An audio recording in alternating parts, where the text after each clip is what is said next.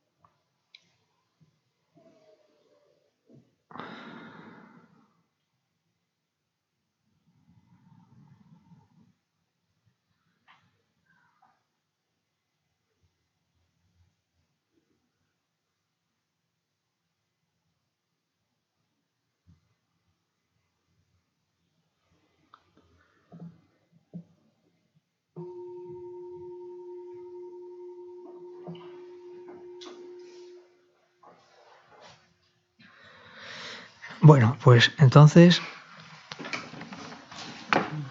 nos vamos del libro azul a la página 76 y recitamos el Sutra del Corazón, como siempre. Vale. Me postro ante la triple joya aria. Así una vez el Bhagavan estaba en la montaña llamada Pico del Buitre, en Raja Grija, acompañado de una gran asamblea de monjes y bodhisattvas en aquella ocasión, el Bhagavan estaba absorto en la concentración sobre las categorías de los fenómenos llamada percepción de lo profundo. Al mismo tiempo, también el Arya Balokitesvara, el Bodhisattva Mahasattva, consideraba la práctica de la profunda percepción de la sabiduría y percibía a los cinco agregados también vacíos de existencia inherente. Entonces, por el poder de el venerable Sariputra preguntó al Arya Balokitesvara el Bodhisattva Mahasattva. ¿Cómo debería adiestrarse un hijo de buen linaje que desea practicar la profunda perfección de la sabiduría? Así dijo Yelari Balokitesvara, el Bodhisattva Mahasattva, respondió al venerable Sarvadiputra con estas palabras. Sariputra, cualquier hijo o hija de buen linaje que desee practicar la profunda perfección de la sabiduría, deberá contemplarla así, considerando repetidamente y de modo correcto estos cinco agregados como también vacíos de naturaleza inherente. La forma es vacuidad, la vacuidad es forma, la vacuidad no es más que forma, la forma no es más que vacuidad. Del mismo modo, la sensación, la discriminación, los factores de composición y la conciencia son vacíos. Sariputra, asimismo todos los fenómenos son vacíos sin características. No son producidos ni destruidos. No son impuros ni libres de impurezas, ni deficientes ni completos. Por eso, Sariputra, en la vacuidad no hay forma, ni sensación, ni discriminación, ni factores de composición ni conciencia. No hay ojo, ni oído, ni nariz, ni lengua, ni cuerpo, ni mente. No hay forma visible, ni sonido, ni olor, ni sabor, ni objeto del tacto, ni fenómeno. No hay elemento del ojo y así hasta no haber elemento de la mente ni elemento de la conciencia mental. No hay ignorancia ni extinción de la ignorancia, etc. Hasta no haber envejecimiento ni muerte, ni extinción del envejecimiento y de la muerte. Asimismo no hay sufrimiento, ni origen, ni cesación, ni camino. No hay sabiduría suprema, ni logro, ni tampoco ausencia de logro. Así pues, Sariputra, como no hay logro, los bodhisattvas confían en la perfección de la sabiduría, la mente sin oscurecimiento ni miedo y moran en ella. Así trascienden los errores y alcanzan la meta del nirvana. También todos los budas de los tres tiempos, de modo manifiesto y completo, despiertan a la insuperable, perfecta y completa iluminación, basándose en la perfección de la sabiduría. Por eso, el mantra de la perfección de la sabiduría, el mantra del gran conocimiento, el mantra insuperable, el mantra igual a lo inigualable, el mantra que pacifica por completo todo el sufrimiento. Entonces, reconocido como la verdad porque no es falso. Este es el mantra de la perfección de la sabiduría.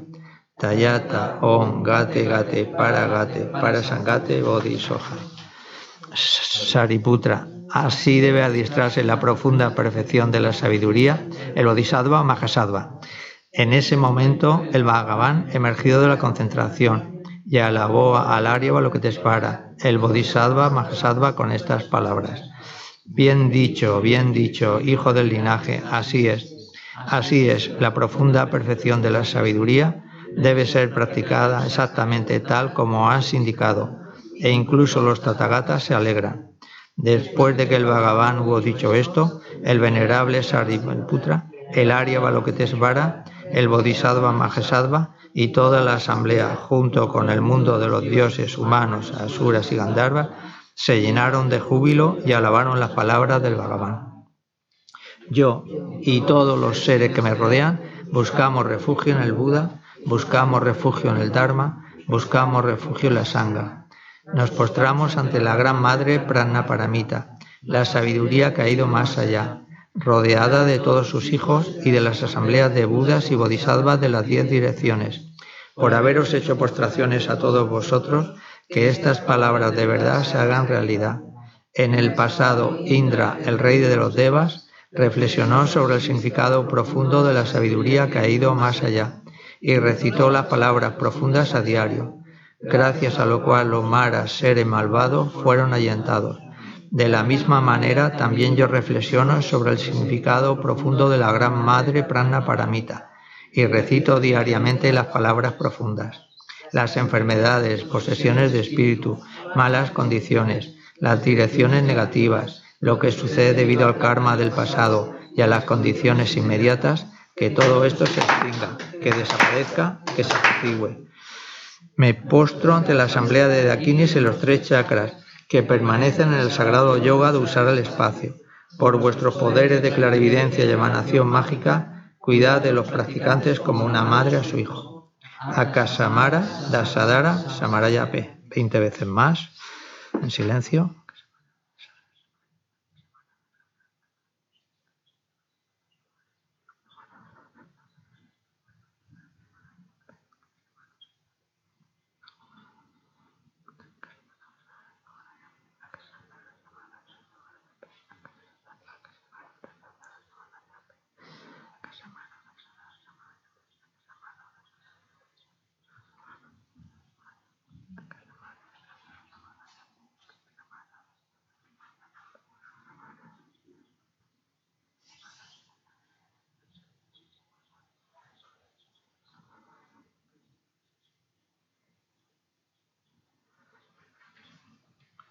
Akasamara, Dasadara, Samaraya P. Tayata, Om, Gate, Gate, Paragate, Parasagate, Bodhisoja, por las enseñanzas de las tres joyas supremas que poseen el poder de la verdad, que los obstáculos internos y externos se que se disipen, que se apacigüen, Sintin Kuruyo es soja, que todas las fuerzas negativas opuestas al Dharma sean completamente apaciguadas, que la hueste de 80.000 obstáculos sea apaciguada que seamos separados de los problemas y las condiciones dañinas para el Dharma, que todos los goces estén de acuerdo con el Dharma y que haya auspiciosidad y felicidad perfecta aquí y ahora mismo. Ahora nos vamos a la página 98.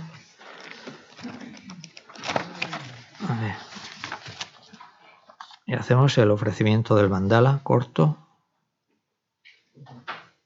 ¿Vale? ¿Me ayudáis, por favor? Sa, si, po, ki, yu,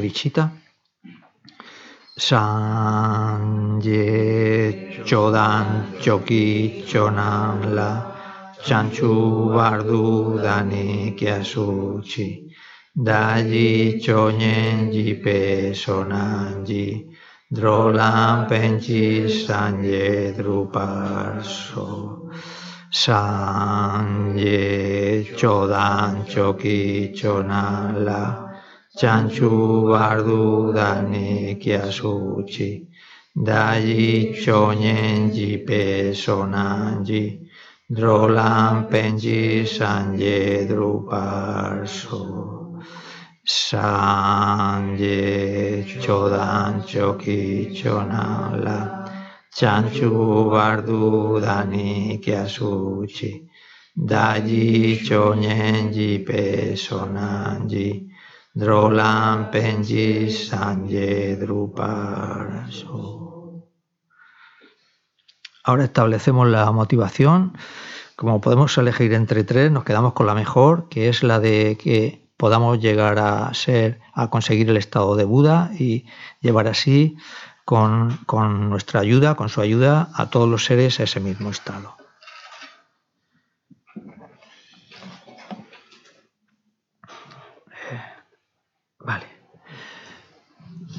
Bueno, pues buenas tardes, buenas noches. Os agradezco que, hayáis venido porque el, puedo mirar hacia la izquierda y hay gente y hacia la derecha y también y al frente también. O sea que estoy muy contento por eso. Y, os lo agradezco, la verdad. También antes de que se me olvide, a Paloma Piñeiro, que es, está, al, como pasa en estos días cuando ya se va el, el staff del centro, él se encarga del, ordenador, de los micrófonos y, también de las citaciones para que se sepa que el centro continúa eh, manteniendo sus actividades. Y aunque siempre lo digo, pero claro, también mientras que la mente se me va calentando un poco, el, siempre es bueno para alguna persona nueva que pueda ver, aquí no tanto, pero a lo mejor en internet, que digan, bueno, y, esta persona que está ahí ahora hablando, ¿de dónde ha salido? Y, y entonces, pues claro, tengo que hacer una, una pequeña aclaración de eso.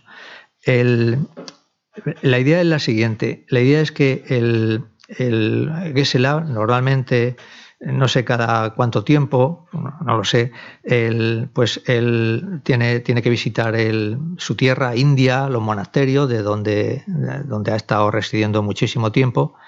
Y entonces, pues claro, siempre hay unos huecos de tiempo y, y el colegio, digo el colegio, el centro con el centro con, con buen criterio, creo, no, pues él mantiene, mantiene las actividades. Entonces, claro, a la hora de mantener las actividades, como por ejemplo hoy sería el, último martes de, ya de, este año, luego se, las actividades volverían a iniciarse el martes siguiente, que sería 7 de enero, y así todas las semanas, martes y jueves, hasta cuando ellos regresen, que será a finales de mes, más o menos. No sé si es el día 29, en fin, no lo sé. Vale, a lo que íbamos. Entonces, para los martes, pues él tiene que hacerse cargo, alguien de, dar la charla. La charla de los martes siempre es una charla introductoria sobre temas de, del budismo y la, lleva siempre la lleva Gesela, ¿no? Entonces, ahora no está y, y, se lo tienen que encargar a alguien. Me lo han encargado a mí y yo tengo el defecto de decir que sí, pero eh, os voy a explicar por qué. Porque yo, como en mi casa, no estoy en ningún sitio. Y, claro, quieras que no, pues supone esfuerzo por una parte, que eso no me importa, pero sí te da un poco de... Mm, no sé, voy a decirlo en una palabra muy española, te da corte, ¿no? Porque estamos hablando de, Dharma, de enseñanzas, y eso es complicado. Y, digo que sí porque estoy, yo estoy muy agradecido a este centro, al Centro de Nagarjuna de Valencia, y asisto regularmente y entonces tampoco puedo ser tan egoísta, porque si me voy beneficiando mucho y puedo aportar algo, pues ¿por qué tendría que, decir que no? De manera que iros preparando, porque el, a ver, el todo en la vida lleva un proceso y llegará un momento en que yo tampoco podré, por lo que sea, y siempre es bueno, y esta idea sí que creo que es muy interesante resaltarla, el hecho de que haya continuidad. Porque claro, se va el maestro, pero si ya él tiene que estar un mes, por lo que sea, o dos meses fuera, pues y, que todas las actividades se paralicen, pues yo creo que no es, no sería bueno para, para, para nosotros. Mm, siempre digo también alguna cosa del centro y, y ahora, ahora mismo no sabría qué, comentar, pero lo voy a hacer, voy a, voy a ver si, encuentro eh, cosas para, para, resaltar. Y ahora, antes, digamos, cuando no estaba Steve y, Karen, Steve como, como, director, estaba Alfredo, que está aquí presente y quiero quedar bien con él, pues él también trabaja un montón por, por, el centro y sí, siempre lo digo, él, y, de una manera complicada porque él tenía su trabajo, luego tenía que acudir al centro y llevaba las cuentas y un montón de cosas más. Y entonces, claro, él ha dejado también un pozo, un, digamos, una continuidad que ahora al llegar Steve con la permanencia 24 horas, porque eso sí que es verdad, 24 horas en el centro, pues claro, las cosas Mm, de alguna forma pues mm, tienen que mejorar simplemente por, por, el hecho del tiempo que ellos le dedican. Mm, de Steve, bueno, él hace, hace, hace y está haciendo y ojalá que siga haciendo muchas cosas buenas para el centro y, realmente es eh, algo que todo el mundo puede darse cuenta. El de, de Karen, pues, ¿qué sería de nosotros si ella no estuviera, no? Porque, a ver, yo del tibetano ya estoy muchos años, acudo muchos años ya al centro, pero pues a lo mejor si me, preguntan cuántas palabras de tibetano sabes, pues a lo mejor son 10 o, 7 o 8. O sea, no estamos en condiciones de, de, mm, sustituir o de pasar del trabajo de Karen. Luego está Venerable Paloma, que también hace muchísimo por, el centro, es... Mm, siempre, siempre lo digo, es como está en todo, ¿no? En, eh, y hace mil cosas al mismo tiempo, con una energía desbordante de la que los demás no tenemos acceso, porque no somos de, estamos configurados somáticamente de otra forma, ¿no? Entonces, pues el, claro, su, su aportación también se nota muchísimo. Y de Gesela, pues, qué deciros que vosotros no sepáis ya, ¿no? El, eh, mm, no sé, a mí me, me, da la impresión, y es una, una cosa personal, que el, conforme va pasando el tiempo, no me quiero meter en problemas, ¿vale?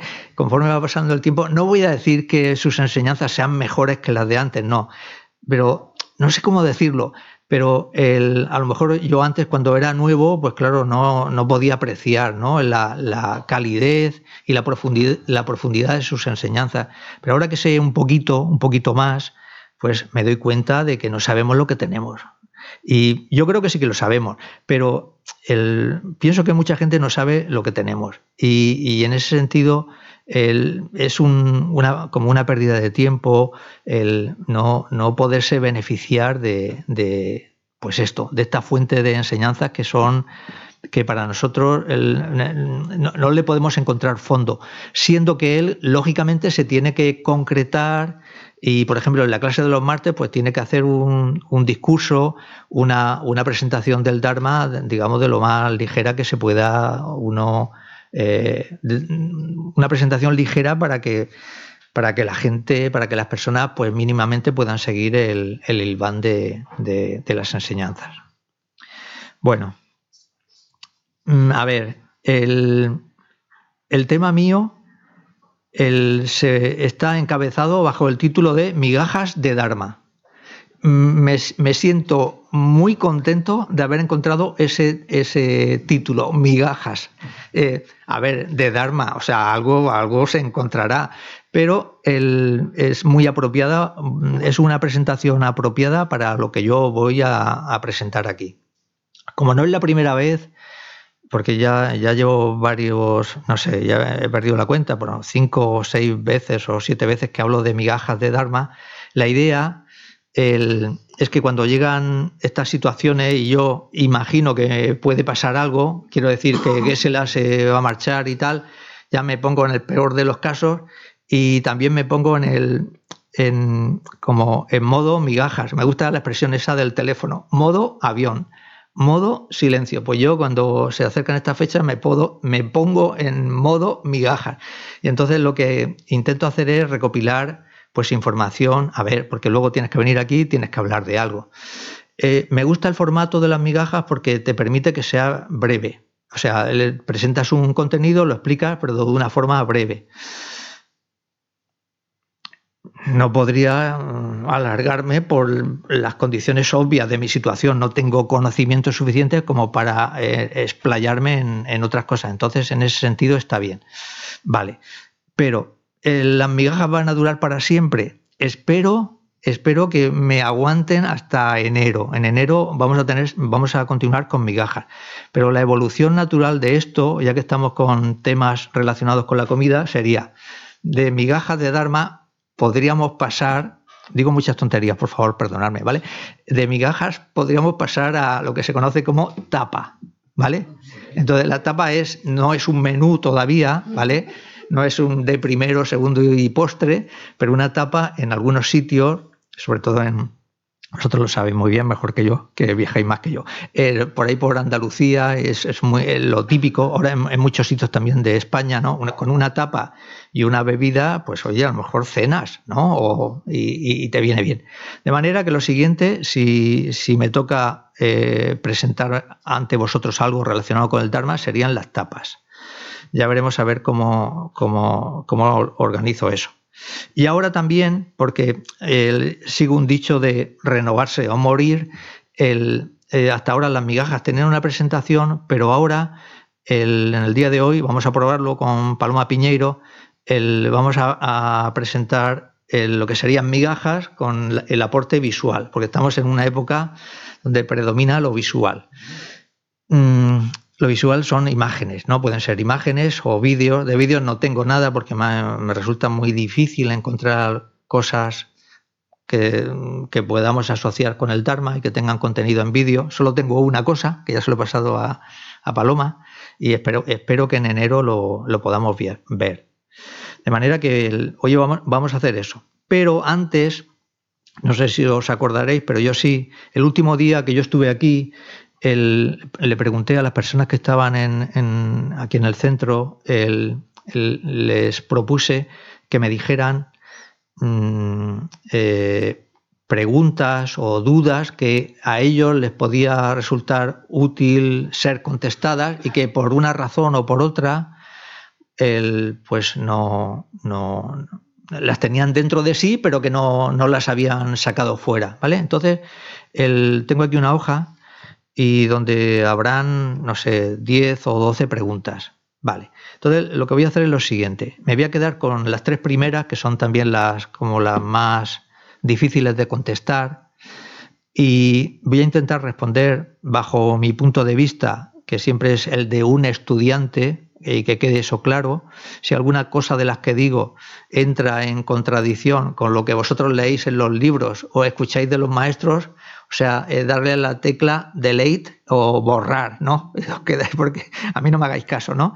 Pero si, como soy un estudiante, de alguna forma también os puedo ayudar en el sentido de que estoy más cerca de vosotros, ¿vale? O de hecho, nunca me he separado de vosotros. soy como vosotros, ¿no? Entonces, algunas cosas, pues a lo mejor sí, os puedo ayudar. Y con esa intención lo hago.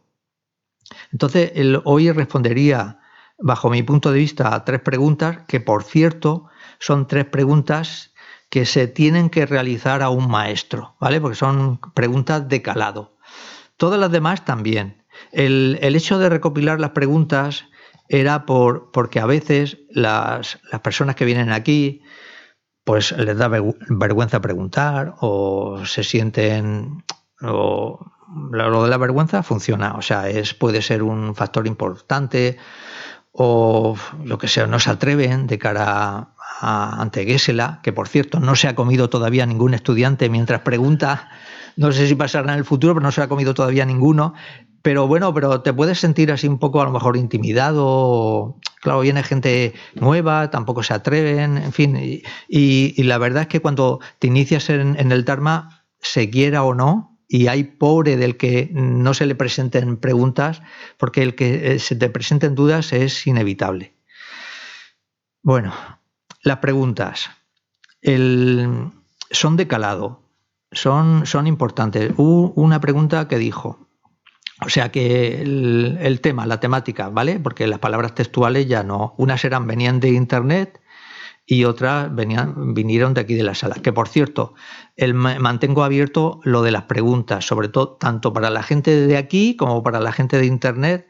Pues si se las quieren pasar a Paloma por, escrito, y entonces yo intento responder bajo mi punto de vista de estudiante. Una pregunta decía, eh, o se planteaba la cuestión de la existencia o no de vidas previas y futuras. ¿Vale? Es una pregunta que cualquier persona, independientemente de que se interese por el budismo o no, puede que en su vida se le, haya planteado. Sin duda, si viene aquí y empieza a escuchar enseñanzas, esa pregunta va a aflorar con, mucha facilidad. Digo la segunda pregunta, porque las, podemos tener relacionadas. Importancia o no de la ley de causa y efecto. ¿Vale? Esa también es una pregunta muy, mm, voy a decir, típica, pero no para quitarle la importancia, sino porque es una, una, pregunta capital.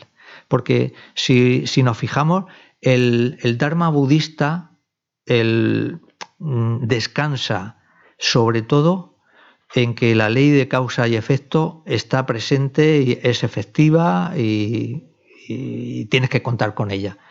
Si, la ley de, si quitamos la ley de causa y efecto en, para las cuestiones mentales, nos quedamos un poco vacíos, ¿no? No quiero decir vacíos porque luego la otra pregunta, la otra pregunta es, y esta me gustó mucho, y en esta es donde más me voy a centrar, ¿vale? Para mí es la más difícil, pero me voy a centrar en esta el, eh, aunque voy a responder un poquito un poco de, las tres. Vacuidad desde cero. Y esto, vacuidad desde cero, es una adaptación a lo que preguntaron, porque en, por ejemplo en el ambiente inglés hay muchos libros que le llaman eh, matemáticas para torpes, eh, física para torpes. pero bueno, quieren decir, quiere decir que no es que el que lo lea sea torpe, sino que, que empieza desde cero. Entonces aquí esto sería la pregunta me gustó por eso, por el tema de cómo eh, puede empezar una persona que quiere saber o aprender algo de la vacuidad, cómo se puede empezar desde cero. me voy a atrever, ¿eh? pero mm, por, por, atreverme. De la existencia o no de vidas previas y futuras, eso el, cuando, eh, por ejemplo, en las ciencias sociales, por ejemplo, en psicología, el, de alguna forma u otra, eh, llega un momento en que esto aparece. Y eh, a lo largo de, nuestra existencia, de la vida humana, de la historia que, pasada que tenemos, ¿no? se han hecho muchas cosas intentando responder a, esta cuestión, vidas previas y, futuras. Un caso típico aquí sería el poner eh, la situación de los gemelos, estos gemelos que son voy a decir la palabra que, yo me aprendí en su momento de estudiante cuando decían gemelos univitelinos, que son los que están en, la misma placenta, ¿no es eso? ¿Vale? Que comparten el mismo código genético y de hecho cuando nacen son, son calco uno de otro, ¿no? Ahí es donde se puede estudiar con un poquito más de, de, de profundidad el, hecho de, mm, de si estas personas son iguales, aparentemente físicamente son iguales, pero ¿y mentalmente son iguales o no? Esta es la, cuestión de, las vidas mm, previas y futuras. O dicho de otra manera, estas personas, si realmente a nivel mental, siendo que comparten el mismo código, digamos, las, las, estructuras genéticas más o menos son, no voy a decir que sean iguales, porque si yo no lo sé, pero tendrían que ser mucho más parecidos de lo que luego aparentemente luego son. Lo cual te, está indicando que personas que biológicamente tendrían que ser calcos, luego de alguna forma se distancian. Te están, e, este, estas características te están indicando de que algo, algo pasa ahí. Luego tenemos el, eh, la cuestión de que, el, por ejemplo, el, un bebé, ¿no? Cuando recién nacido, en los animales también se ve, pero de una forma muchísimo más, más rápida un bebé cuando nace viene arropado con lo que nosotros conocemos como reflejos, ¿vale? Que cuando él nacen le hacen la prueba esta de, los 10 puntos, a ver si lo obtiene todos, y uno de ellos es el de los reflejos. Los reflejos son pues unas conductas innatas que, el, por ejemplo, el reflejo de amamantamiento, le, le acercas no necesariamente tiene que ser el pecho, pero una cosa parecida al pecho y él se engancha y chupa, ¿vale? Chupar digamos, viene dotado con ese, con, ese equipamiento que le permite sobrevivir. O le pones el dedo en su mano y se agarra pero con una fuerza que sería capaz de soportar su cuerpo, ¿no? Hay muchos eh, reflejos de ese tipo, que luego con el paso del tiempo van desapareciendo.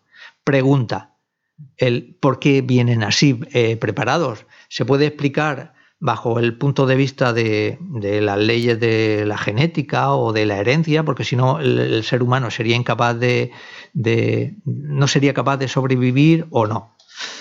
Y en el budismo, en el budismo, la existencia de vidas previas y futuras también es una cuestión que se acepta necesariamente. Se acepta. ¿Por qué? Y básicamente, y no me voy a extender mucho porque estos son migajas, el, básicamente el, la mente y, la, y el cuerpo son diferentes. Hay una relación súper estrecha entre el cuerpo y la mente, pero en última instancia hay una mente con unos niveles de sutileza muy diferentes o al cuerpo. O dicho de otra forma, cuando el cuerpo empieza a disolverse, todavía se podrían encontrar el, eh, residuos mentales que son los que darían lugar a que ese, eh, ese ser pues mm, continuase en otra existencia. ¿vale? Esto es una cosa típicamente de la filosofía budista, pero que se mantiene. Porque el, si no mantenemos el hecho de que hay vidas previas y futuras, ¿qué pasaría con las acciones que normalmente realizamos en una vida? ¿Qué pasaría con las acciones y, mejor dicho, con los efectos de las acciones que normalmente realizamos en una vida? Se perderían.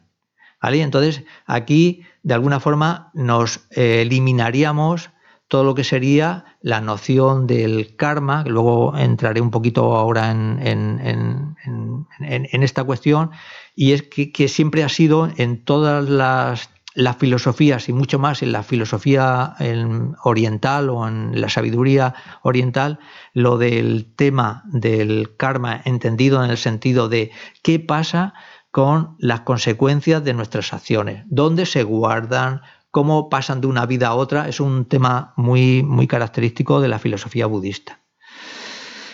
Resumiendo, es mejor que eh, pensemos que la existencia de vidas previas y futuras, y por supuesto hay muchísimos más razonamientos y muchísimas más situaciones que podrían justificar el hecho de que sí que se, se, em, pueden encontrar eh, evidencias para que las vidas previas y futuras se consideren como adecuadas. Si no es así, mm, tenemos, mm, tenemos muchísimas dificultades y si estamos dentro del budismo, necesariamente tenemos que confiar en eso. Cuando la razón no llega para el, que tú eh, eh, consolides ese conocimiento en base a razonamiento, pues te tienes que apoyar en la fe. E incluso en la fe, que es de tres tipos, hay en el budismo hay una fe que es fe también asociada al razonamiento o a la lógica. O sea que incluso en, los temas de la fe que no mm, requerirían ningún tipo de razonamiento, incluso aquí en la filosofía budista, en el budismo, hay una fe relacionada y es la mejor a, un tipo de, de, racionalidad o de razonar. ¿no? La ley de causa y efecto. ¿Qué decir en formato de migajas de la ley de causa y efecto? Él forma parte de lo que sería una, como una ley más universal. Nadie discute el, por ejemplo, el, leyes físicas, como por ejemplo la ley de la gravedad, y todo el mundo contamos con ella. Y sería bueno que, por ejemplo, la ley de la gravedad se, aflojara un poco cuando uno se cae, por ejemplo, por un, por un séptimo piso, si se aflojara esa ley por algo, por alguna, pero no hay forma. O tú vas por el monte y te caes por un sitio, si se aflojara la ley de la gravedad, pues el tortazo sería menor no tendría que venir el helicóptero a, fin, a rescatarte y todo eso. Pero las leyes no funcionan así, las leyes están, están allí y tienes que, pues, tienes que, pues eso, voy a decir otra palabra mm, no muy técnica, apechugar con ella, ¿no? Si quieres que la ley de causa, perdón, la ley de la gravedad te afecte menos, te tienes que ir a la luna, ¿vale? Pero que yo sepa todavía, Booking no ha llegado todavía allí, ¿no? No tiene, o los hoteles estos, los pisos estos que funcionan, que, que alquilas por, por el móvil. Pero ¿qué pasa con, con, los fenómenos mentales? ¿Tenemos, con, ¿Tenemos leyes? Pues sí, también tenemos ley, la ley de causa y efecto para todo lo relacionado con la mente. O dicho de otra forma, las experiencias de felicidad y sufrimiento también tienen unas leyes. Entonces, eso es lo que se nos enseña en las enseñanzas budistas, a conocer esas leyes y cómo funcionan. ¿De acuerdo? Porque como sigue siendo cierto que una de las cosas que más le preocupa a la gente es el poder ser feliz y no sufrir, en ocasiones, como se nos dice tantísimas veces, hacemos lo contrario. Como desconocemos lo que nos hace ser felices, al no conocerlo, pues incurrimos en los errores, queremos no sufrir, pero sufrimos. Queremos ser felices y no lo conseguimos. Entonces, parte del aprendizaje de, las enseñanzas budistas van encaminadas a que tú conozcas lo que te va a ser feliz y, van encaminadas a que tú conozcas lo que te va, he dicho a ser feliz, ¿no? Y, y que conozcas lo que te va a llevar al sufrimiento. Vale, otra cosa es que tú conoces las soluciones, las, los métodos para eh, conseguir eso. Otra cosa a continuación es que te lo creas o no, ¿vale? Pero eso es otra cosa. Pero eso es un problema ya de, cada uno. La ley de causa y efecto, la ley de vidas previas y futuras, como os decía antes, resumiendo mucho, son preguntas para un maestro de importancia. Y ahora a la vacuidad desde cero. Me vais a dejar que me ponga aquí la infusión muy poco, ¿eh? No voy a beber ahora, pero la quiero aprovechar luego, para luego. Siempre que lo saco así, está bastante caliente. Me he traído poquito porque luego, siempre que me lo traigo lleno y luego me sobra. Me lo dejo aquí al lado, ¿vale? Me saco otra cosa Vale. Esto para lo de la impermanencia que siempre me acompaña. Lo voy a enseñar ahí en la cámara para que se vea, porque lleva un, lleva un plástico de estos transparentes, a lo mejor no se aprecia, ¿vale? No sé si se aprecia. Bueno, pero esto es el recordatorio de la impermanencia. Cada ocho minutos le tengo que dar la vuelta, me tenéis que avisar vosotros, ¿vale? Yo le doy la vuelta. Entonces, la impermanencia es la primera enseñanza budista. Dentro de las cuatro nobles verdades, dentro de, ellas y dentro de la verdad del sufrimiento está lo primero es la impermanencia, lo primero y lo último. Lo dejo aquí porque también me va a servir de ayuda. Y os tengo que presentar, lo voy a sacar, ya no me he traído más juguetes, ¿vale? Ya es lo único, además, como me voy haciendo mayor, cada vez ya voy a sacar menos. Pero este es una figura que también lo, ya la tenía antes, la he enseñado en alguna ocasión, ¿vale? Es un viajero. Y aquí llevo una maleta, no sé si lo veis, ¿vale? Es una maleta, es un viajero. El, a ver, la culpa de esta, de traer esta, estas cosas es mía, solo mía. Pero Gesela también tiene algo de culpa porque él muchas veces dice, es que nosotros somos como viajeros y nuestra vida es como ahora estamos en un hotel, para unos de cinco estrellas, para otros de cuatro, según nos vaya en la vida, pero estamos en un hotel y en la próxima vida, porque claro, hemos dicho antes que hay vida futura, ¿no? En la próxima vida, pues tendremos que ir a, otro hotel. Pero me gustó esto, el, este viajero, que por cierto se llama Sansárico, si fuera mujer, Sansárica, ¿no? Porque el Sansara, el Sansara es donde estamos ahora. Me gustó por lo, porque lleva una maleta, ¿vale? Entonces, la ¿qué guarda en la maleta? Me diréis, bueno, pues la ropa, pues no, no guarda la ropa. ¿Qué puede guardar en la maleta? Pregunto. ¿Qué puede guardar en la maleta? Vale, muy bien. Lo habéis dicho bien todos. todos. Las impresiones de sus acciones. ¿Vale? Sí, sí. Las huellas que pueden ser positivas, negativas o neutras. ¿Vale?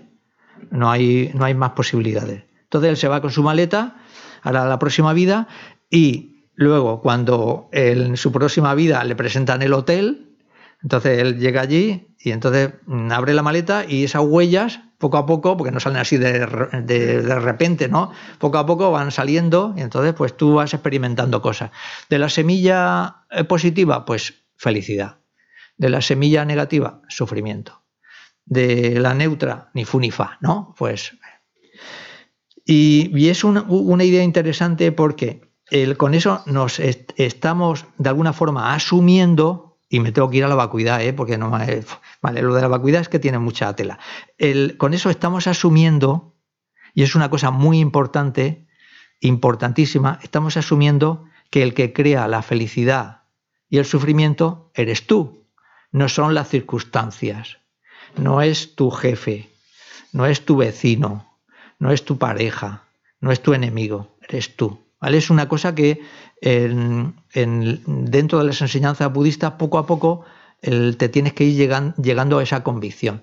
Y Gesla los martes insiste muchísimo y, utiliza 20.000 más 20.000 más 20.000 razonamientos y formas para que un poco esa idea vaya calando en nosotros. Por eso se dice, en la filosofía budista, no se admite la existencia del enemigo en el sentido de hay un enemigo que es el culpable de todo, ¿no? Porque si yo no tuviese ese enemigo, pues entonces yo sería feliz. Pero eso es, casi imposible encontrarlo, porque estamos en el samsara. Me, me, paso al tema de la vacuidad. Bueno, este tiene un plastiquito blanco, ¿vale? Esto me lo he traído para Jorge. Bueno, para todos, ¿no? Pero lo voy a recubrir con este así, ¿vale? Con este, vale. Es para que se vea que tiene ahí como una cosa. Vale. Vale, de la vacuidad.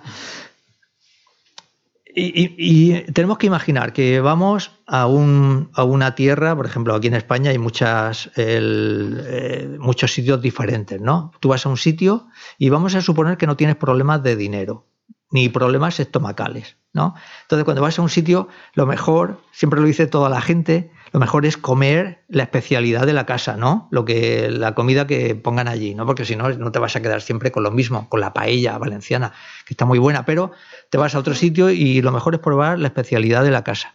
Bueno, pues la especialidad de la filosofía budista, una de las cosas muy especiales es el tema de la vacuidad. Entonces tenemos que probarla, hay que probarla. El no digo vacío, porque es una palabra el más complicada digo vacuidad. Mm, a ver, cuando se trata del tema de la vacuidad, ya me está pasando a mí, el que habla se queda sin palabras. El que escucha eh, se le empieza a abrir la boca. Y es que hay unas, unos seres, el perdonar que, que diga tanta tontería, pero es que no lo puedo evitar que son lo que se llaman, en el budismo se llaman los maras, que hay de cuatro tipos, pero hay un mara que se llama el mara de los engaños, que su especialidad también es ir tirando flechas. Flechas, si empiezan, si se enteran, dejarme que, permitirme que lo diga así, ¿vale? Si se enteran que se está hablando de la vacuidad, como es justamente el antídoto para ellos, porque lo que peor les puede sentar a ellos es el tema de la vacuidad, empiezan a tirar flechas para poner obstáculos, ¿no? Entonces pasa eso, a la gente se le abre la boca, le entra sueño, al que habla no sabe, bueno, ¿y ahora cómo, cómo empiezo yo a explicar esto? Y es un, la verdad es que es un, es un tema complicado. A ver.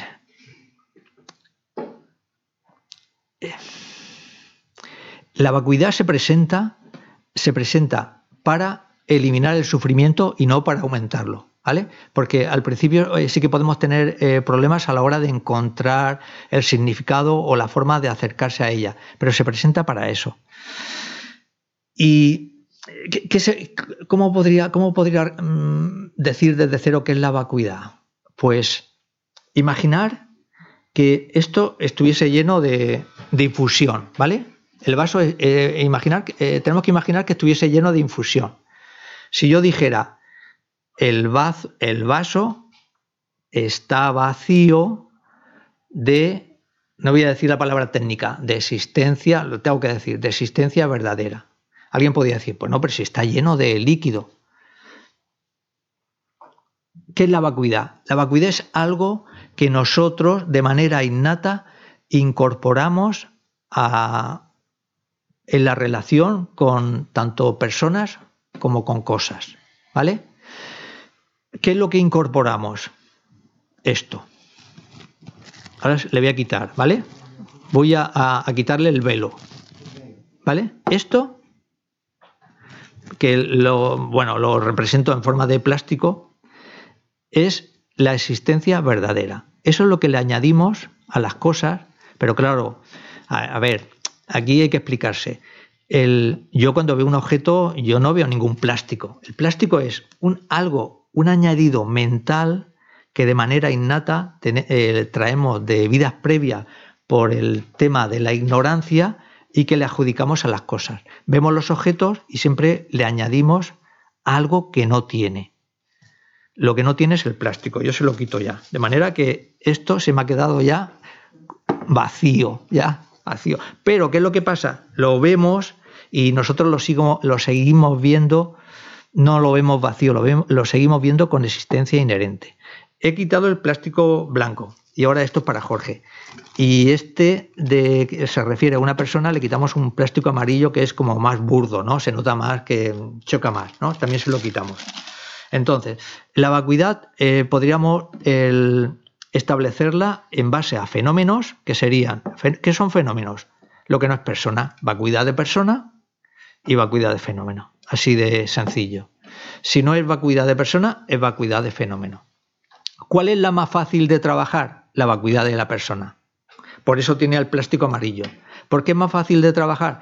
Porque, bueno, nosotros siempre estamos aquí. Mientras estemos vivos, podemos pensar en nosotros mismos en torno a cómo existimos. En torno a cómo existimos. Y el plantearse esa forma de funcionar, cómo existo yo, eso es ya meternos en un campo mm, que directamente, de alguna forma, te llevaría a, lo que entendemos como razonamiento para ver si una cosa está vacía o no. Ya sé que no me explico, ya sé que no me explico, pero mm, la, idea, la idea básica es todas las cosas de manera innata las vemos como, y hacerme caso a esta idea, las vemos como que si existieran sin depender de nada. Me quedo, la migaja de la vacuidad de cero sería esto. Todas las cosas las percibimos como si no dependieran de nada. Como las percibimos así, las vemos de alguna forma y esto es ya un, segundo acercamiento, las vemos llenas de existencia verdadera o de existencia inherente. Y eso como normalmente no se trata por las calles ni en la familia, por eso nos resulta difícil acercarnos a la vacuidad, porque primero tenemos que conocer o tener un común vocabulario filosófico y luego el que nos permita luego ir introduciéndonos un poquito más. Bueno, y alguien puede decir, y voy acabando ya con esto, porque si no, en lugar de migaja se me convierte en tapa, que no es lo que no quería. El, uno puede decir, bueno, y a mí, ¿qué más me importa? Que veamos las cosas con sin ¿Qué, ¿Qué, me importa a mí si las cosas dependen o no dependen de otras cosas? Entonces, el, la respuesta, una respuesta podría ser, te interesa muchísimo ver si los fenómenos existen por sí mismos o no, porque en base a eso, el problema que sí que te preocupa es de poder ser feliz o no, va a depender en, última instancia de si tú eres capaz de reconocer que las cosas no pueden existir sin depender de nada. Los fenómenos y las personas no pueden existir sin depender de nada. Cuando tú asumes que las cosas necesitan de algo para existir, le estás dando un hachazo a la existencia verdadera. Y eso es la migaja de, Dharma en relación a, la vacuidad.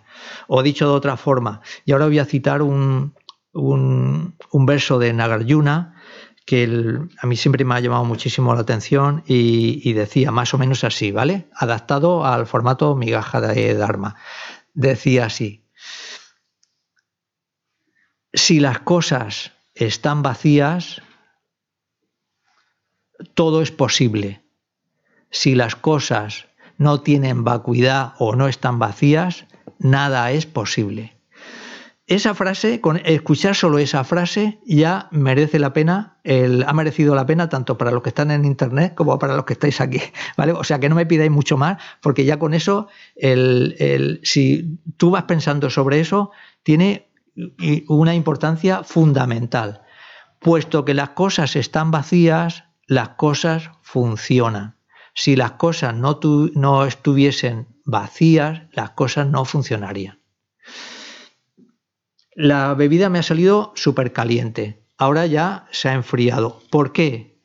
Porque se ha enfriado porque no tiene existencia inherente. Ese líquido que yo he echado caliente no tiene existencia inherente. Si ese líquido tuviese existencia inherente, siempre estaría caliente. Y eso es otra cosa, también una idea muy importante. ¿Qué pasaría si la existencia inherente existiera 100%?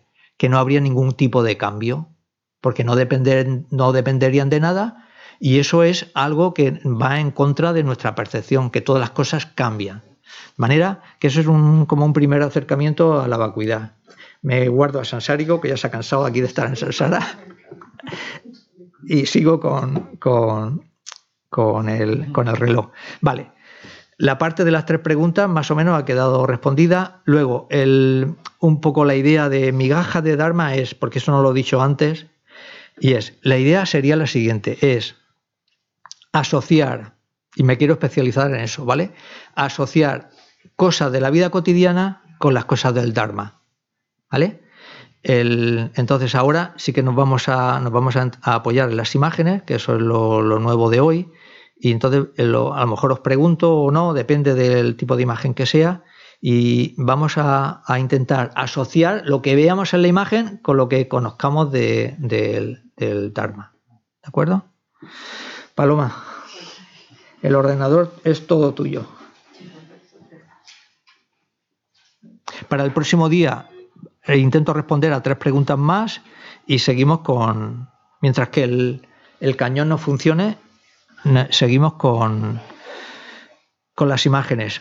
Otra cosa que han hecho ellos, Steve y Paloma, es que nosotros físicamente vamos a ver la imagen, pero luego los que están por internet también la van a ver. No sé cómo lo hacen, no sé cómo, pero lo, van a ver.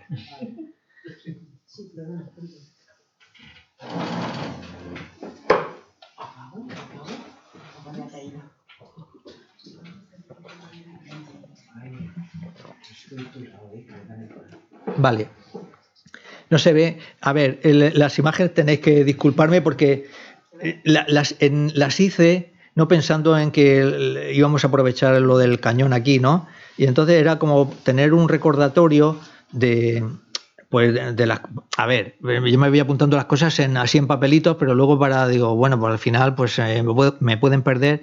Entonces pensé en, pasarlas así a, ideas visuales me las guardo en una carpeta me, las subo a 20 sitios en la nube no para que si se rompe uno que haya otro no y así las conservo bueno ahí se ve una carretera y se ve el ahora sí que se ve bien dice 10 acciones no virtuosas vale entonces me interesa por una parte, la figura de la carretera, porque aquí nosotros hablamos de caminos, ¿no? Se dice el camino de acumulación, el camino de preparación. Entonces ahí se ve, el camino es una trayectoria que tenemos que ir siguiendo para ir avanzando de un lado a otro. Entonces aquí con las 10 acciones no virtuosas, yo pregunto, ¿eso cuando uno está envuelto en las 10 acciones no virtuosas, y ahora mm, damos por sentado que las conocemos, ¿vale? Porque si no, gracias. En las 10 acciones no virtuosas serían el, las tres relacionadas con el cuerpo, las cuatro relacionadas con la mente y las tres relacionadas con perdón, las cuatro relacionadas con la palabra, las tres relacionadas con el cuerpo y las tres relacionadas con la mente. ¿Correcto? Vale. Pregunta, ¿10 acciones no virtuosas de una forma rápida hacia, hacia dónde nos llegan? Sin, nos llevan al desastre, vale, pues sí, eh, quería decir eso, nos llevan al desastre, nos llevan al sufrimiento, ¿vale? Esa es la, la cuestión. Entonces, si, si, alguien no se, no se lo cree, pues claro, tiene que profundizar un poquito más en esto, ¿no? Las 10 acciones no virtuosas, porque hemos dicho antes, yo quiero saber los métodos para ser feliz, yo quiero conocer los métodos para sufrir. Si tú quieres sufrir, lo mejor que puedes hacer es eso, seguir la carretera de las 10 acciones no virtuosas, ¿vale? Lo presento así de una forma brusca y rápida y, demás. Entonces, ahora, ¿qué interesa aquí? Interesa conocerlas bien, de memoria, ahí mm, tenemos, que, tenemos que conocerlas bien, ¿no vale? Sí, más o menos tenemos que conocerlas bien. Y os cuento una anécdota personal.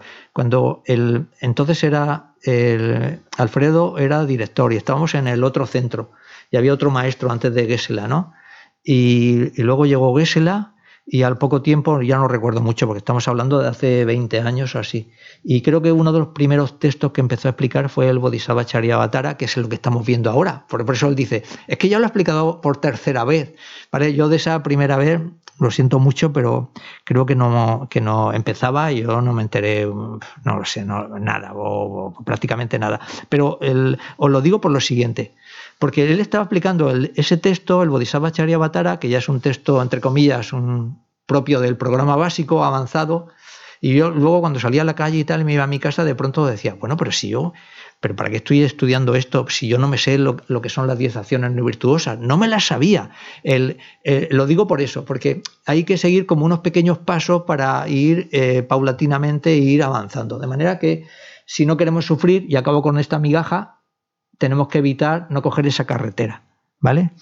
Coger esa carretera es muy fácil, es muy fácil porque sales a la calle y enseguida estás en esa carretera, ¿no? De las 10 acciones no virtuosas. Seguimos.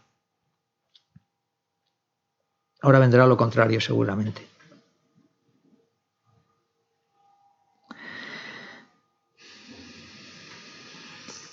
las 10 acciones virtuosas que serían coger la carretera contraria nos llevarían nos llevarían a dónde? Sí, el, sí, a ver, yo cojo una imagen de internet y la aprovecho. Entonces le cambio la letra. No, no, pero da igual. Pero incluso con las 10 acciones virtuosas siempre hay, eh, siempre hay curvas, ¿no? Pero quiero que veamos que las 10 acciones virtuosas, ¿dónde nos van a llevar? Quiero que me, lo digáis, por favor. ¿Dónde nos van a llevar? A la felicidad, eso. Me quiero quedar con eso, porque estamos en migajas.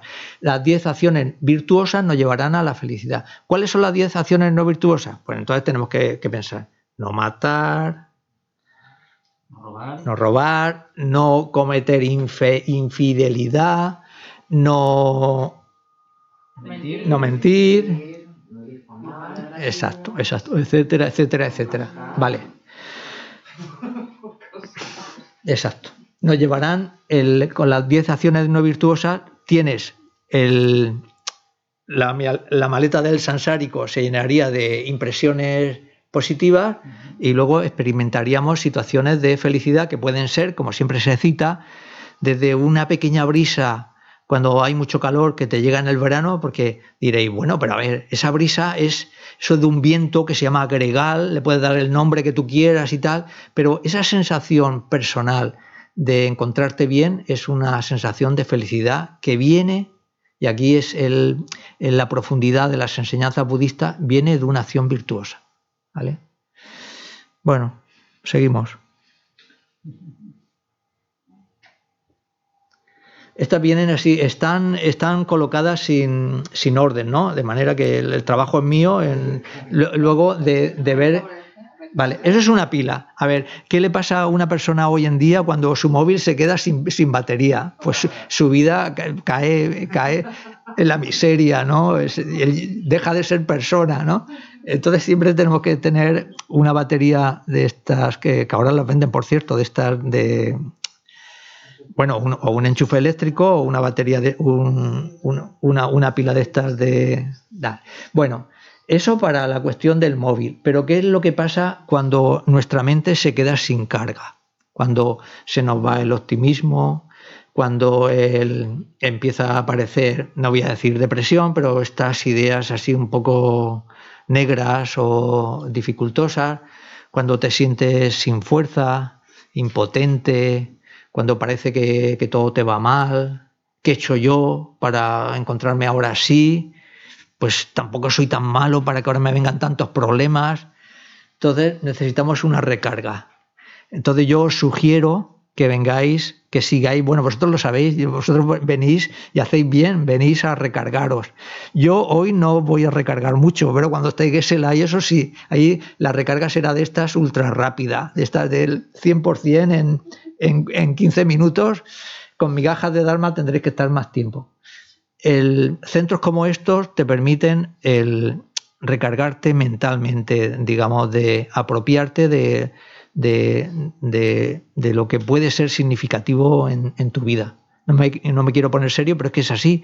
El, te permiten, digamos, reorientar tu vida para que luego justamente te vayas por la carretera adecuada, te vayas por la carretera que te lleva a la felicidad, ya lo hemos visto antes cuál era, ¿no? Aunque eran iguales, pero como te puedes confundir, te interesa estudiar esa cuestión para que cojas la carretera virtuosa. Bueno, seguimos. Vale.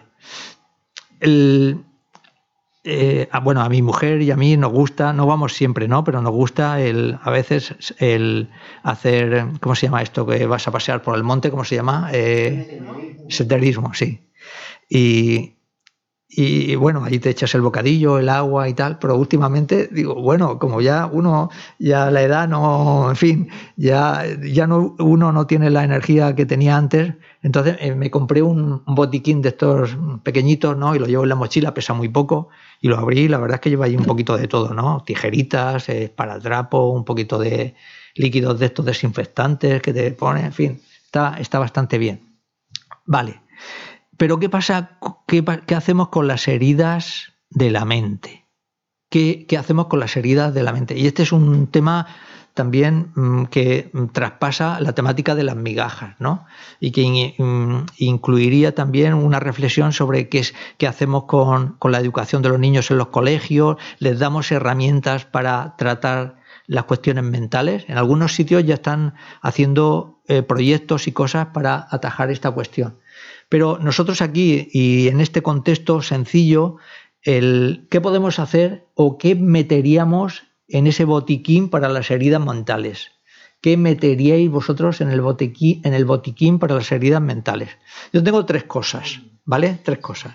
Que por cierto, la, la, nombra Gesela y de ahí una vez más lo que aporta un maestro como él, sin, sin proponérselo, digamos como si no pasara nada, en un momento determinado te dice, para ser feliz necesitas tres cosas, ¿vale?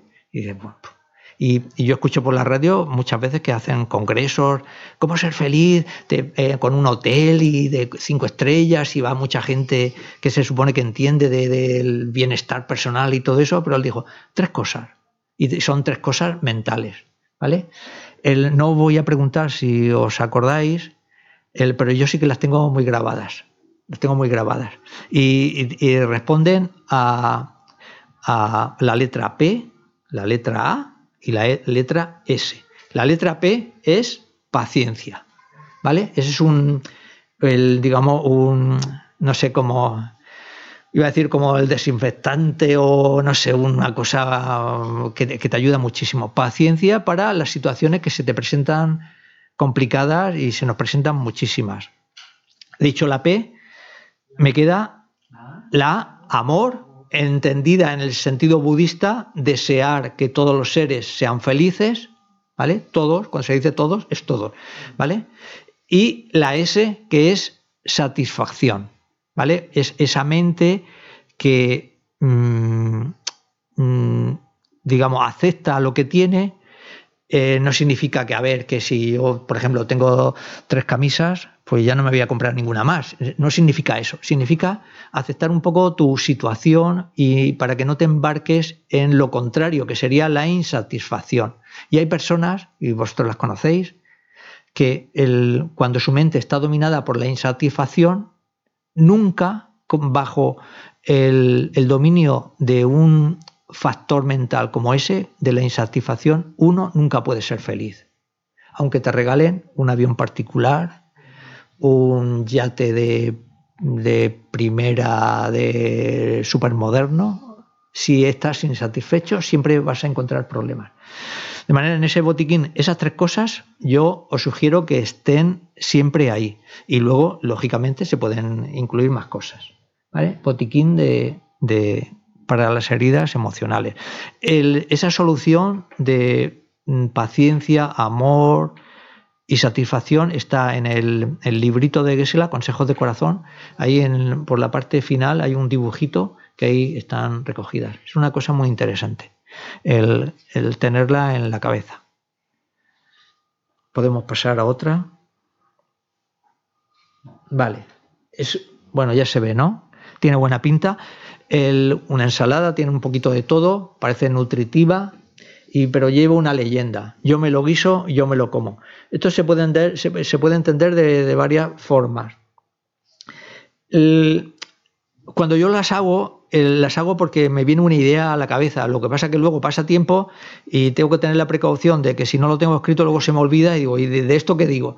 Vale, eh, pero como tiene la leyenda, yo me lo guiso, yo me lo como, es que la ensalada tiene buena pinta, pero te puede estar mal porque le has echado mucho vinagre, o etcétera, etcétera. Quiere decir, como la has preparado tú, el, si, está, si está mala, la tienes que aceptar. ¿Vale? Si está buena, también. La migaja que sale de ahí, ¿cuál es? Mm, volvemos a la idea de antes. Eres tú el único que ha, hecho que las situaciones de sufrimiento o infelicidad que ahora padeces, pues te vengan a ti, ¿no? Tú eres el responsable. Igual que la comida te puede salir apetitosa o no, y si te sale mala, si tienes hambre te la comes, pero no te puedes quejar a nadie. Es que la lechuga estaba en mal estado, que es lo que hacemos nosotros, ¿no? Es que el tomate, si me hubiera comprado un tomate mejor, es que el pepino tenía, esta es, esa es un poquito la cosa. De aquí podemos sacar otra cosa, otra consecuencia, pero la voy a dejar porque me parece que tenemos una imagen que luego reflejaría eso. De aquí podríamos decir, con ese plato el, podría ser suficiente para alimentarnos.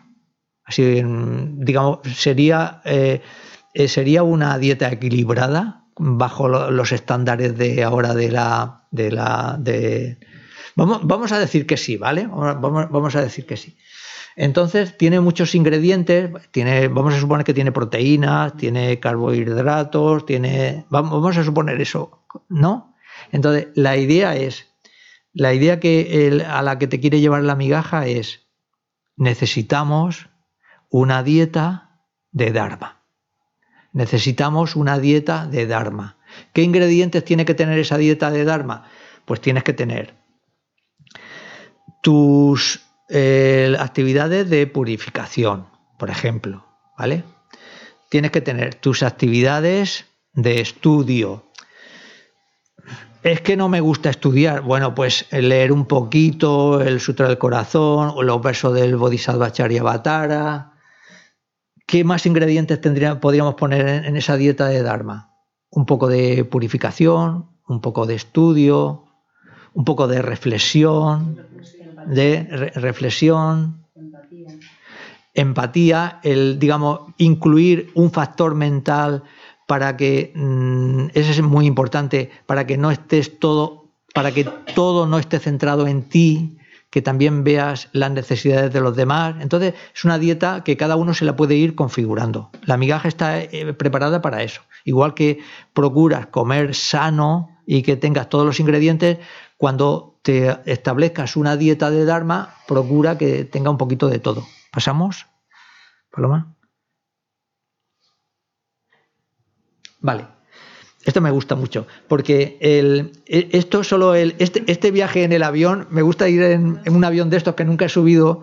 Pues entonces, ¿Qué pasa? Ah, vale, vale, en permanencia. Vale. El, en una avioneta de estas, porque en los aviones de estos de, ahora, ¿no? Enseguida, pues cuando vas a aterrizar y tal, pues ves, miras por las ventanillas y puedes ver y ves algo. Y luego cuando bajas para abajo también ves algo, ¿no? Pero cuando vas por las nubes ya está. Cuando vas por las nubes estás en la vacuidad total, ¿no? Estás allí, solo nubes, todo es. Y pero con este tipo de aviones, el, ves el paisaje muy bien. El, se, se puede ver muy bien. Vale. Y ahora tenemos que asociarlo con nuestra vida. Y claro, yo la idea que os presento a lo mejor no coincide con, la vuestra, que eso es lo bueno de las migajas, porque es una, es una imagen y a cada uno le, puede, en su mente puede, eh, le puede salir pues una asociación.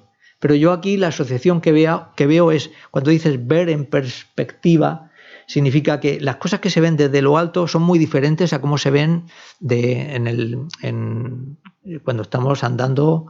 Eh, así normalmente, ¿no? De la misma forma, es que me gusta decir muchas tonterías, de la, misma forma que la visión que tiene un niño es diferente a la nuestra. ¿Por qué? Porque ellos ven, por ejemplo, así, por de medio metro, ven de medio metro para lo ven diferente, ¿no? Ven más cosas, las, las, cosas cercanas al suelo, los que son muy altos, yo no sé cómo la verán, por ejemplo Jorge, ¿no? Que es muy alto, pues a lo mejor ve las cosas de una forma diferente, ¿no? Pero aquí cuando tú estás en un centro como este y vas adquiriendo un poco de conocimiento del Dharma, una de las cosas que tiene, según mi punto de vista, el conocimiento del Dharma es que puedes ver en perspectiva. Cuando ese conocimiento del Dharma, poco a poco, porque siempre es así, se va, va calando en ti, te puedes enfrentar a los problemas con una eh, perspectiva diferente a la gente que no tiene ese conocimiento del Dharma. Si no estáis de acuerdo, me retiro ya de, la presentación y os dejo solo, porque eso, esta es una cosa que yo veo muy importante. Entonces, ¿cómo conseguir perspectiva ante las dificultades? Pues ahondando o profundizando en el Dharma. ¿Que es difícil? Sí, nadie lo discute, que puede ser complicado, pero te da esa visión que, como la que te puede dar un avión de estos de, o un helicóptero cuando vas por, por arriba. ¿Que vamos a seguir sufriendo? Sí, pero ya vemos las cosas de un poco, un poco diferentes. Por lo menos ya en, migajas de, hoy, de este martes, ya hemos visto que el sufrimiento, mm, vale, es, está claro que viene potenciado o condicionado por las situaciones exteriores, pero la causa primera es nuestra, la causa originaria es personal. Podemos pasar. Vale. Sí, se ve, ¿no? Estudiar, coma, no, gracias. Vale. Y Gesela siempre dice, tenéis que estudiar, tenéis que estudiar, tenéis que estudiar. Vale, estudiar es aquí voy a, comentar otra broma. Algunas personas, sobre todo los jóvenes y tal, o no sé, algunos piensan que estudiar es ponerse así, ¿no? Sí, eso es estudiar, ¿no? Sí, y, a lo mejor te pones así y te pones el libro y no te enteras de nada y dices, bueno, pues como estás en la posición de estudiar, pues algo, se te quedará.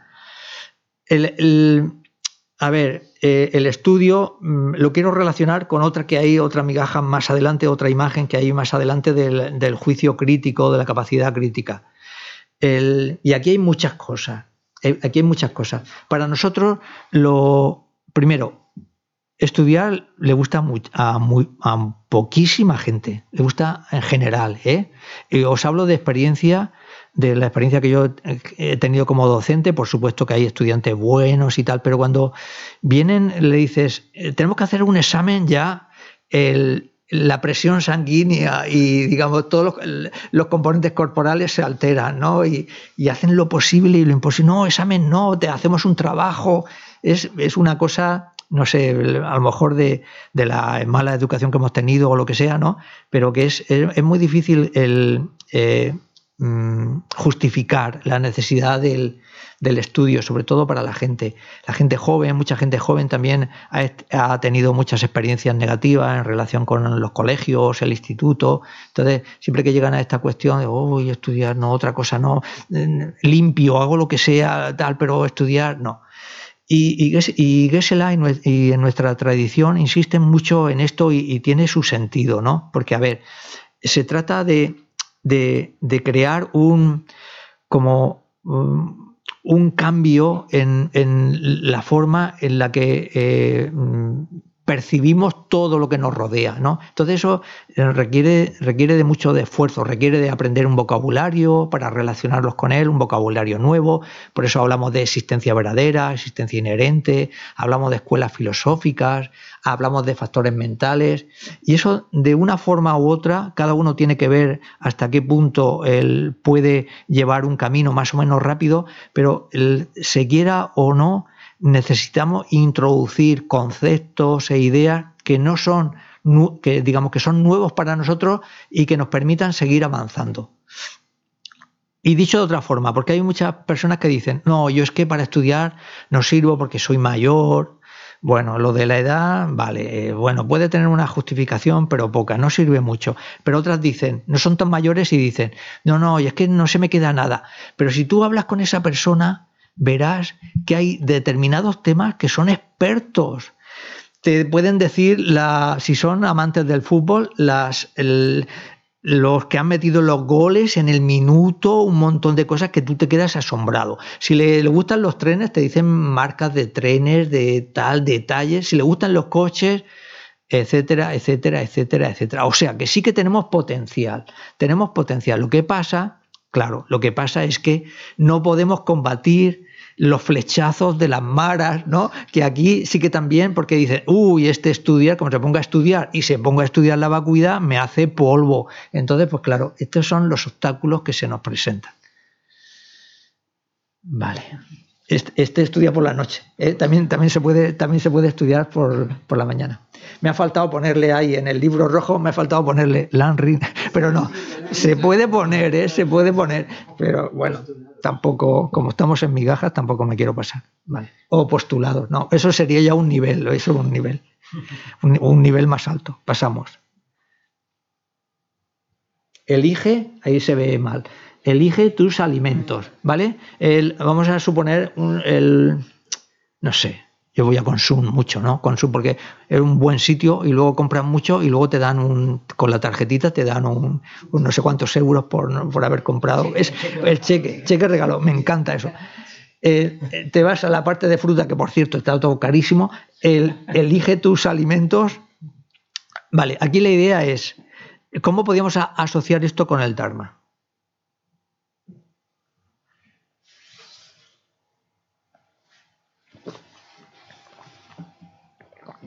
Sé, que lo sabéis, lo que pasa es que no lo queréis decir. lo relacionamos con la ensalada, ¿vale? Tenemos que hacer una dieta calórica, una dieta saludable, elegimos los alimentos, ahora tenemos conocimiento para eso, podemos elegir, luego vienen ya las cosas típicas de dieta, no de esto, no lo voy a mezclar con lo otro, pero etcétera, etcétera. Pero nosotros estamos en, enfrascados, estamos en un centro budista y tenemos, poco a poco, tenemos que ir confeccionando nuestro, nuestros alimentos de Dharma. ¿Vale? Entonces, a la hora de elegir alimentos de Dharma, pues puede ser. Hay muchas opciones, puede ser. Yo con escuchar enseñanzas ya voy sobrado. Me parece que es una dieta un poco floja, un poco floja, pero bueno, oye, cada uno tiene que también que medir sus fuerzas y ver lo que escuchar enseñanzas, recitar mantras, eh, tenemos otro, hay otro ingrediente. Hemos visto la, migaja anterior de estudiar un poquito, voy a estudiar, me voy a aprender de memoria las 10 acciones eh, no virtuosas, ¿vale? Es una pequeña cosa, serían almendras o nueces, eso está muy bien. El, cualquier cosa que se os ocurra en relación, en relación con el Dharma, eh, prácticas de barra antes de dormir, o Narapasanadi, que es lo que recomienda Gesell al despertarse, o, y el refugio de las tres joyas. Hay muchas cosas muy concretitas, pero que si las metes en tu cesta de alimentación, de Dharma, y, consigues que eh, forme en ti un hábito, que eso es otra de las cosas buenas de, la escucha de las enseñanzas, crear un hábito, un hábito que, que, te impida pasar de él y que siempre lo tengas y que te ayude. ¿no? Esto sería el, la migaja en relación a los alimentos. Me da tiempo a ver a otra. Si me faltan más, tendré que hacer más, Paloma. El, porque hemos visto hoy muchas. Vale. sí, necesito ponerme a dieta. ¿Vale? Estamos hablando de 120 kilos. Bueno, no sabemos la estatura de la persona, ¿vale? Pero necesita ponerse a dieta. Y ahora esto lo tenemos que relacionar con el Dharma. Nosotros necesitamos ponernos a dieta de de acciones negativas, de engaños. Decimos acciones negativas, decimos engaños para referirnos a, sí, porque acciones negativas y engaños, el, si preguntamos por un nombre, eh, podríamos hablar de 3, 6 y 20. Sumándolas todas, 26. Tenemos ahí 26 enemigos o engaños y eso, eso sí que son enemigos de verdad. Entonces, el ponernos a dieta de ellos, pues también es una estrategia válida e interesante porque la idea es que cada uno elige ¿no? con qué eh, emoción aflictiva se va a enfrentar y va a poner un poco, la va a acorralar, ¿no? Pues, por ejemplo, si te enfadas, un mes tiene 30 días, ¿no? 30, dos enfados por día serían 30 por 2, 60. 60 enfados al mes pues si de 60 enfados al, mes, fijaros si pongo una dieta eh, floja, si de 60 enfados al mes puedes conseguir en el siguiente 59, ya te puedes dar por contento. Uno ya se puede dar por contento. No pretendas que si tienes 60 enfados en un mes, al otro mes vas a obtener cero enfados. Eso es una, postura un poco inviable y razonable. Y en el Dharma hay que trabajar así, muy poco a poco, muy poquito a poquito. La hora se va cumpliendo, lo tenemos que dejar. Eh, seguiremos, el próximo día sigo respondiendo a las preguntas. Si tenéis más y no os atrevéis a decirlas, las podéis pasar a Paloma, los de internet se la pueden pasar a Paloma y vosotros, si las queréis escribir, se las dais a ellas también. Y si no, el próximo día ya seguiremos con viendo el, con el apoyo visual este, seguiremos viendo migajas de Dharma y de alguna forma algunas veréis que se van solapando porque la clase de los martes siempre están enfocadas a lo mismo, ¿no? a una pequeña introducción al Dharma budista y sobre todo a mm, presentar estrategias o forma de encarar los problemas, ¿no? Cómo enfrentarse a los engaños y que se las siempre, siempre, siempre, no sé cómo se las apaña, pero siempre saca alguna forma nueva de mm, ir eh, eh, acercando o mm, envolviendo a los engaños para que le podamos hacer frente, ¿no? No le prestes atención, no le prestes tanta atención, considera que eh, el engaño se puede ver como, o digamos, tu sufrimiento, no eres el único que lo padece, etcétera, etcétera, etcétera, porque no voy a repetir lo que él dice porque ya, ya sería demasiado. ¿Qué más podemos hacer? Pues solo se me ocurre que cojamos el libro azul y, vayamos acabando. A ver, nos tenemos que ir a las páginas de la dedicación, que es en la página 236. La práctica de la dedicación, yo antes cuando era más joven y más inexperto, el, consideraba que era una cosa el, que, digamos, sin de poca importancia. Me interesaba más, eh, digamos, lo que sería el contenido en sí. Pero con el paso del tiempo me, mm, he dado cuenta que esto eh, todo lo que hacemos en, el, en, las enseñanzas tiene un significado. Que nosotros lo veamos su importancia o no es otra cosa, pero todo tiene su importancia. Y la dedicación es un... Ahora estamos viendo un... En, los jueves estamos viendo un texto que se llama 70 temas y dentro de poquito entraremos en, ahora estamos en lo que nosotros llamamos conocedor de caminos, y hay un, punto que es el, camino de, la dedicación, que es lo que vamos a hacer ahora. Digamos que se le da una importancia eh, fundamental, y es una forma de, cuando uno ha creado un poco de virtud, digamos, el meterla como en un cofre y encerrarlo bien para que no se pierda. Y eso, se consigue con la dedicación. Y con la dedicación también se consigue y fijaros lo que os voy a decir, el día pasado lo, dijo Gesela, con la dedicación se consiguen los cuerpos de un Buda y se consiguen eliminar las visiones erróneas. Es todo eso con la dedicación. y las visiones erróneas es de las peores cosas que nosotros podamos tener, porque eh, con una visión errónea y incluso acompañada de un perfecto renacimiento humano, la visión errónea impide a que ese perfecto renacimiento humano saque todo su potencial o su partido. De manera que no es cualquier cosa. Y nos tenemos que ir. Espera. El, Alfredo, ayúdame. Nos tenemos que ir a la. Lo, hacemos en castellano, en español, ¿vale? La estrofa quinta, ¿no es eso? Y luego las. Y luego nos vamos a la página anterior. Vale, vamos allá. Dedico todas las virtudes que haya acumulado para el beneficio de las enseñanzas y de los seres, y en particular para que las enseñanzas esenciales del venerable Los Andraspa resplandezcan para siempre. Ahora vamos para atrás y el verso 1. El 2, vale. Que la suprema joya de la bodichita que no ha nacido surja y crezca, y que la que ya ha nacido no disminuya, sino comente más y más Así como el valeroso Manjurri y Samantabhadra comprendieron la realidad tal como es, yo también dedico estos méritos de la mejor manera para poder seguir su perfecto ejemplo. Dedico todas estas raíces de virtud con la dedicación alabada como la mejor por los victoriosos asidos de los tres tiempos para poder realizar buenas acciones.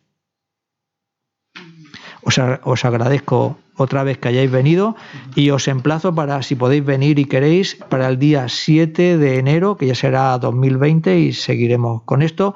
Y también os aconsejo, dentro del contexto de migajas de Dharma, que no os paséis con vuestra dieta, la dieta oficial de, de las Navidades, y que penséis también en la dieta de Dharma. Muchas gracias. Y feliz Navidad, sí.